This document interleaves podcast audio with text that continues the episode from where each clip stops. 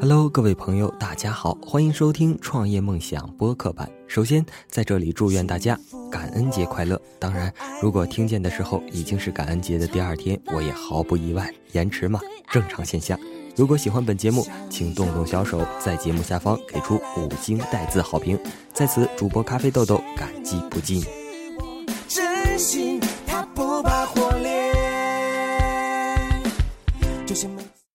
腾讯与奇虎三六零的官司打到最高法，媒体的报道铺天盖地，大有重演当年三 Q 大战之势。虽然最高法院的判决未出结果，官司输赢也未定，但三六零董事长周鸿祎昨天出席创业邦活动时却一语道破天机：无论三六零是输是赢，都值了。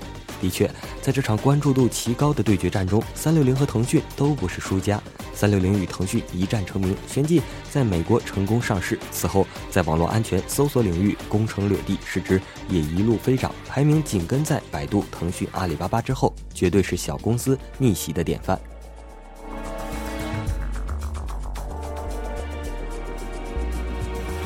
反观腾讯，三 Q 大战后痛定思痛，积极推进开放战略。现在已经有八十万开发者在其平台上耕耘要梦想。两年多来，腾讯分给第三方合作伙伴的收益多达三十亿，而今年以来，第三方合作伙伴的收益就高达三十亿元。与此同时，腾讯市值也是一路飙涨，成为国内首家市值突破千亿美元的互联网公司。可以说，腾讯也是赢家。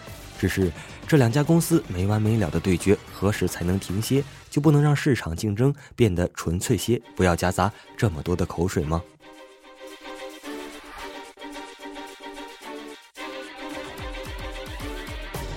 在昨天的终审中，法院内两家公司针锋相对，法庭外也是你来我往，煞是热闹。三六零的公关一向犀利，昨天发出“不要让垄断扼杀年轻创业者的中国梦”的声明，声情并茂地宣称这场官司是反垄断的标本之战。最后的赢家不是三六零，不是腾讯，而将是全中国的年轻人创业者。但疑问是，三六零业已成为中国互联网的大佬级企业，对很多创业者而言，它和腾讯是一样的，也是一座无法回避的大山。这样的三六零能代表中国的互联网创业者发声吗？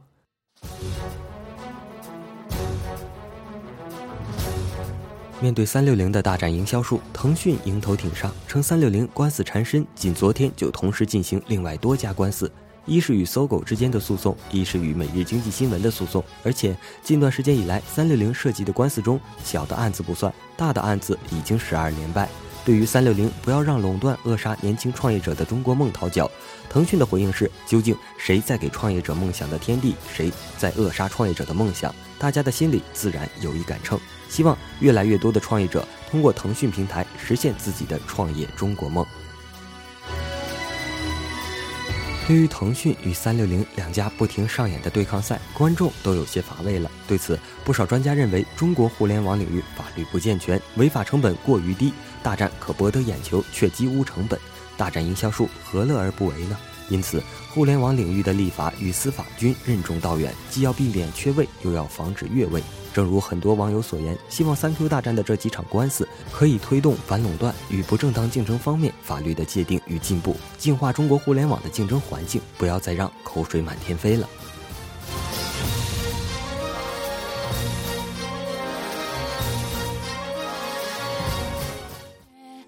我们不去争论这两家谁对谁错。三六零公司近年来在营销上还是蛮成功的，无论是与众多互联网公司的口水战，还是在我们大家比较接触比较多的屌丝男士，还是钱多多恋爱记中这些植入的广告，啊，真是赚足了眼球。虽然本人因为种种原因现在不用任何三六零的产品了，不过主播咖啡豆豆仍要在此分享一下三六零公司的公开信原文，觉得有很多值得大家所思考的。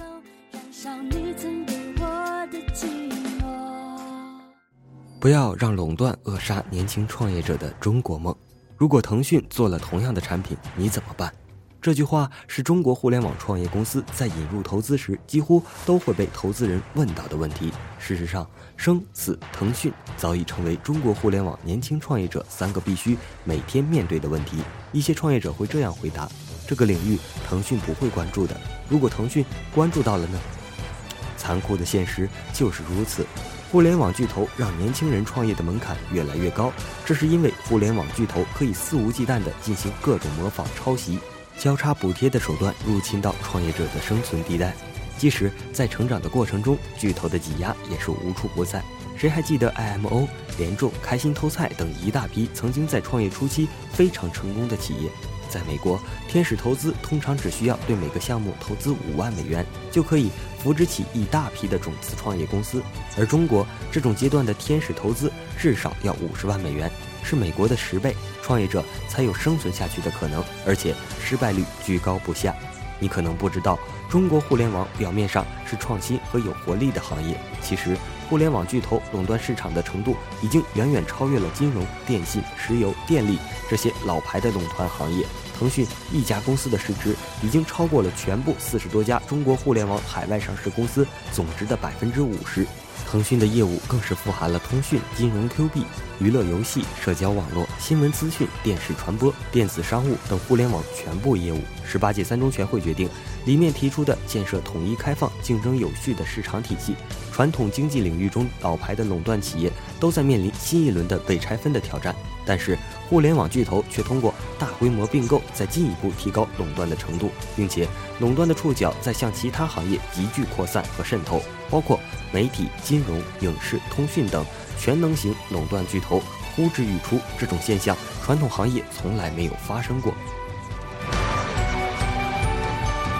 一将功成万骨枯，巨头垄断已使中国互联网产业荒漠化。中国互联网巨头的市值虽然已经名列全球前三位，但整个中国互联网行业的总产值在全球的地位却比美国差得很远。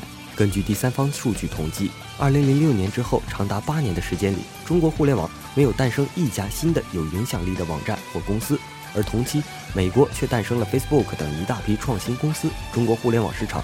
从与美国同步繁荣变成荒漠化。套用马云的话说，如果腾讯赢了，全中国年轻的创业者们就输了。垄断打破了市场平衡，破坏了市场公平。在巨头垄断的市场里，消费者利益受损，创新平淡。所有世界各国都非常警惕企业通过滥用支配地位对市场进行压制行为。反垄断也是各国政府的核心职责。在美国，反垄断法被称为自由企业的大宪法。在德国被称为经济宪法，在日本则被认为是经济法的核心，在欧盟，反垄断法更是更重要的核心法律。反垄断的调查与制裁的原则即维护市场秩序和创新。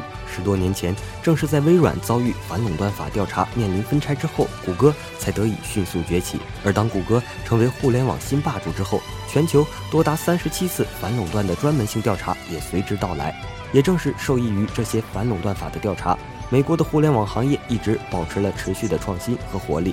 Facebook、YouTube、Twitter 等更多新兴互联网科技企业脱颖而出。三六零诉腾讯垄断案是反垄断法出台六年来最高法院公开审理的互联网反垄断第一案。这意味着反垄断法将不再是笼里的睡狮，而是悬在互联网巨头上方的一把利剑。只有对互联网巨头在收购、合作、结盟方面的竞争行为展开反垄断调查成为常态，对巨头公司滥用市场支配地位的竞争心态和手段进行遏制成为惯例，公平竞争的市场环境才有可能形成，创新和活力才能够不断涌现，年轻创业者们的中国梦才有可能实现。我们相信这场反垄断的标本之战，最后的赢家不是三六零，不是腾讯，而将是全中国的年轻人、创业者。